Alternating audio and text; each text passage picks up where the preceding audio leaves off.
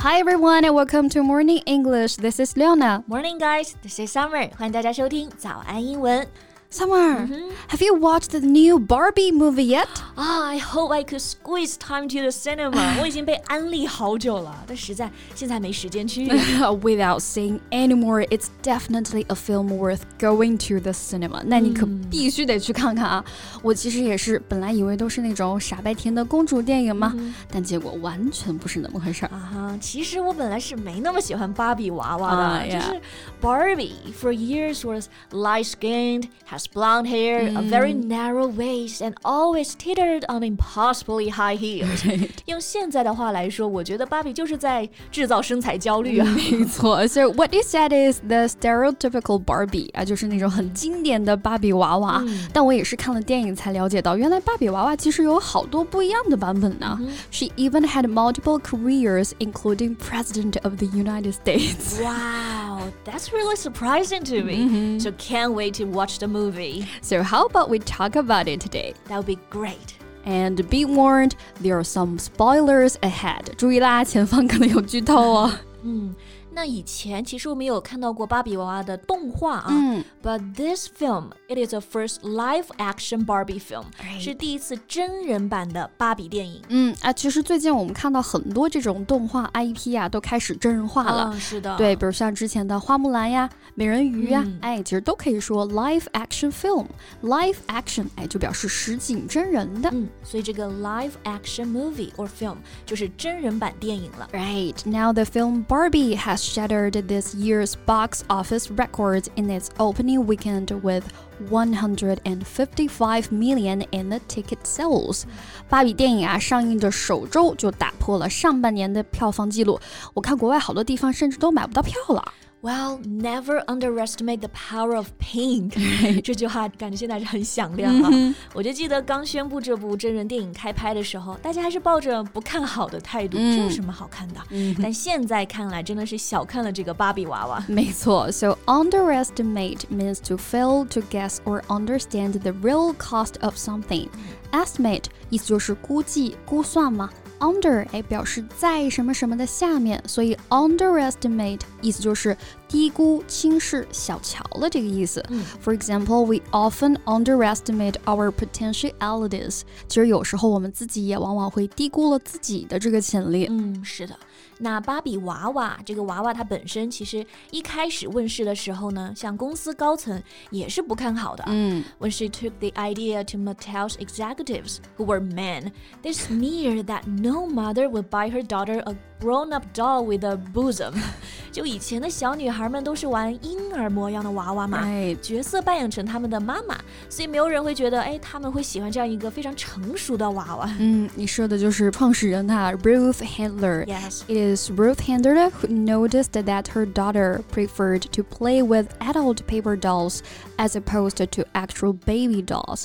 那这个 Ruth Handler 啊，是通过她的女儿发现，其实小朋友啊更喜欢这种成人模样 的娃娃，所以才萌生了这样的灵感，要做一款更成熟的娃娃。In an era when society relegated most women to the role of housewife, Handler was a trailblazer.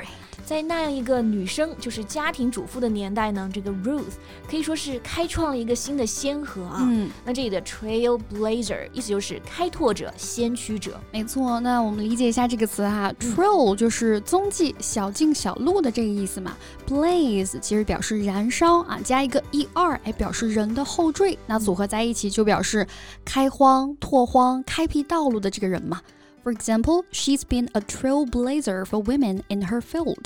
作为女性啊，她在自己的领域一直都是一位开拓者。嗯，那电影里面的 Barbie 可以说呢也是 Barbie Land 这个里面的开拓者了。 Right, because of the existential crisis, the stereotypical Barbie must travel to the real world, which is a patriarchy society. Yes, patriarchy。嗯这也是这个电影的核心关键词啊，没错意思就是父权制、父系社会。嗯，那你看，在芭比世界里呢，可以做总统的女生，在现实世界里却只会因为身材而被调侃啊。Women's capacities have been infinitely diminished under patriarchy。可以说呢，在这个父权制下，女性的能力是被无限的削弱了。 Well, this is the real world. Yeah. 那这也是这部电影啊能够引起很多人共鸣的地方。But Barbie Land actually is a matriarchy. 那相反呢，芭比世界啊其实是一个母系社会了。嗯所以父权制 patriarchy 是以 p a 开头的，母权制呢 matriarchy 是以 m a 开头的。 嗯所以可以理解一下，全世界的爸爸妈妈的发音其实都是啊爸爸妈妈这样的。 Yeah，对，这样就很好理解了。嗯 OK，所以本来呢，在芭比世界里存在感不强的有个 Ken 嘛，嗯。在现实世界里呢，却感受到了父权之下男性的优越感。 Right. So Ken learns about the patriarchal system and feels respected and accepted for the first time. Right, and returning to Barbie Land, he persuaded the other Kens into taking over the Barbie Land. Everything got out of order，可以说是全乱套了。是的，是的，out of order，这就可以表示混乱、没有秩序。嗯，就比如幼儿园的老师们可能就会经常用到这个词了。Don't get out of order, children. Stay in your places in line. 啊，别乱啊，排好队，这个意思。嗯，and if a machine or a piece of equipment is out of order, it is not working。啊，这个词组啊，还可以用来形容机器失灵了、出故障了。嗯我们就可以直接说 the machine is out of order。Yeah. So, faced with the messy Barbie land, the Barbies freed themselves from the Kens with the encouragement of an inspirational speech about what it means to be a woman. 可能很多没有看过电影的人呢，都能在网上啊看到这一段呢关于女性的演讲。没错，那这里也是真的把我看哭了啊。那种震撼呢，就留给大家自己去电影院感受吧。Okay. Someone thought that Barbie is a feminism film, but for me, it's more than that. 这有些人会破防啊，就觉得这部电影就是纯纯的宣扬女权主义嘛。那我看来真的是小看了这部电影了。OK，那我们先来看看这个词啊，嗯就这个 feminism，它是从 female 女性的这个词而来的。嗯 ISM，它就是表示一个主义的这个后缀嘛，所以这个女权主义就是 feminism。然后呢，女权主义者用的是 ist 这个后缀 feminist。 Right, and feminism is currently the fashionable topic all over the world. 女权主义可以说是时下世界范围内都很火的一个话题了哈。And some feminists sought reforms within the existing social order. 一些女权主义者呢，也是在现存的这个社会制度下寻求一些改革了。对，但其实女权的本质只是追求平权而已啊。嗯就这个社会各个层面，包括天然的身体条件呢，就对女性是有着不公的。That's right. And at the end of the movie, Barbie and Ken apologized to each other and acknowledged their feelings.